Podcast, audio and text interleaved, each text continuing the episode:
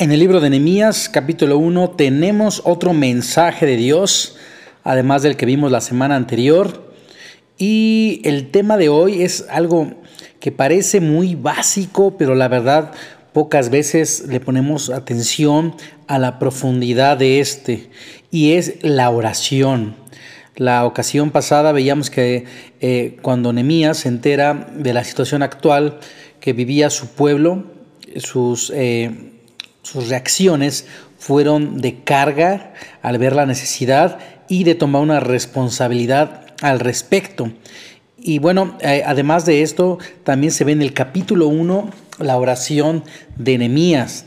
Y el día de hoy vamos a enfocarnos en esta, porque cuando Nehemías escuchó la calamidad y humillación que estaba enfrentando su pueblo de los judíos, la Biblia dice que se sentó a llorar y que hizo duelo por varios días.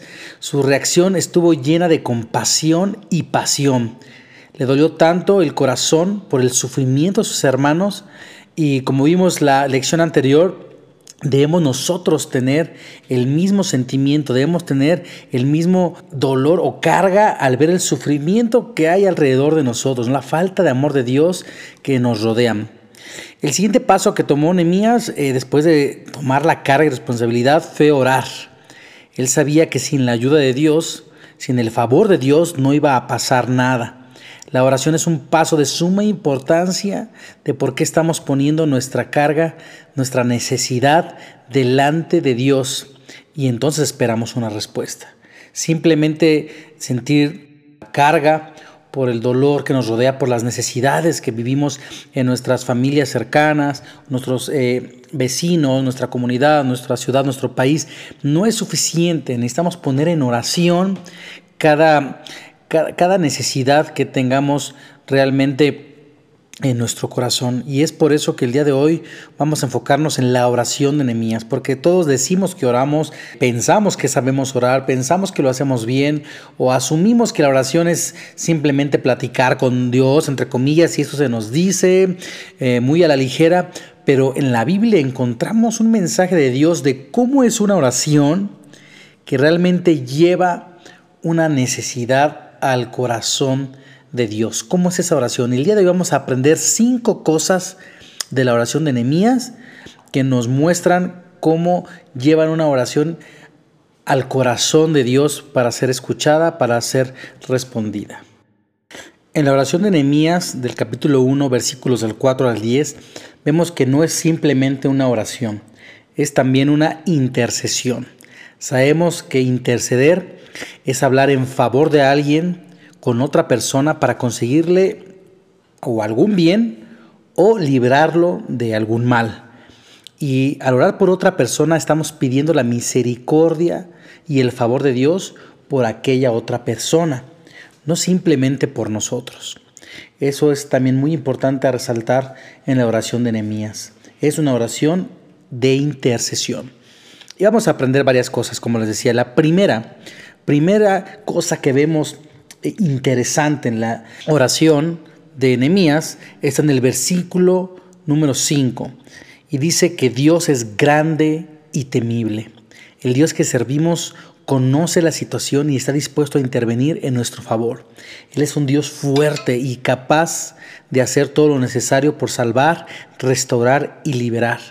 Clamar a Él es confiar en Él porque conocemos el poder, la grandeza de nuestro Dios, quién es Él, y eso debe, debe ser o debe estar implícito en nuestra oración. El primer paso es reconocer quién es nuestro Dios. La segunda cosa que vemos en la oración de Nehemías también está en el versículo 5, en la segunda parte, y es que Dios cumple sus pactos con aquellos que lo aman y lo obedecen. Nuestro Dios es un Dios que cumple sus promesas, Él es fiel y siempre son buenas sus promesas para con nosotros.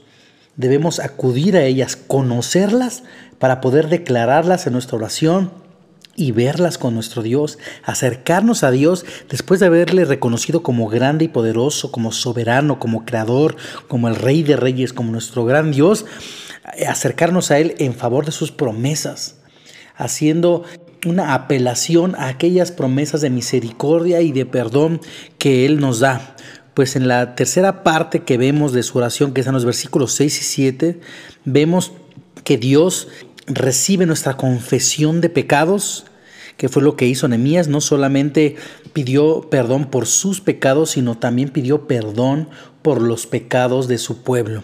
Él reconoce la maldad, reconoce el pecado y esa es la tercera cosa que debemos eh, hacer en nuestras oraciones, reconocer que no somos dignos, que no somos los mejores, que no hemos hecho del todo correctamente las cosas y por eso nos acercamos a un Dios grandísimo con humildad.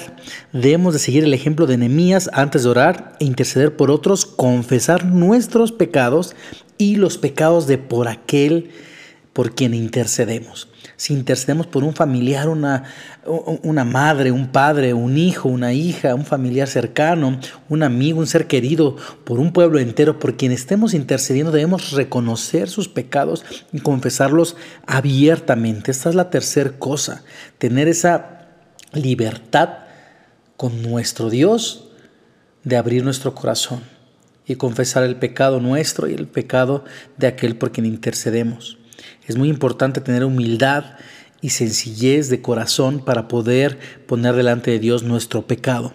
Porque la cuarta cosa que vemos en, la oración de Nehemías está en los versículos 8 y 9 del capítulo 1 y vemos que Dios es un Dios perdonador.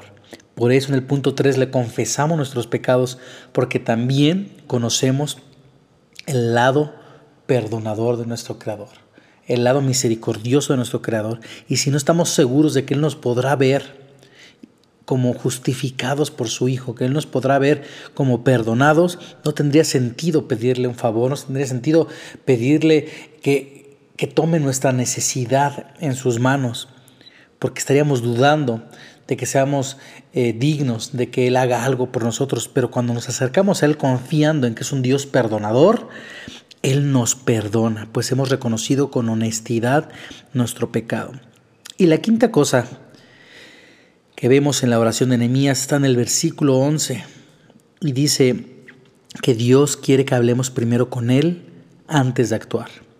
Nemías tenía la intención de ir y hablar con el rey, hacer alguna petición, mover sus influencias y tenía algún plan para mejorar esta situación, ya que no solamente se quedó con la carga que le hizo sentir esta necesidad, sino que tomó manos a la obra y quiso poner en acción un plan, pero lo puso en manos de Dios primero.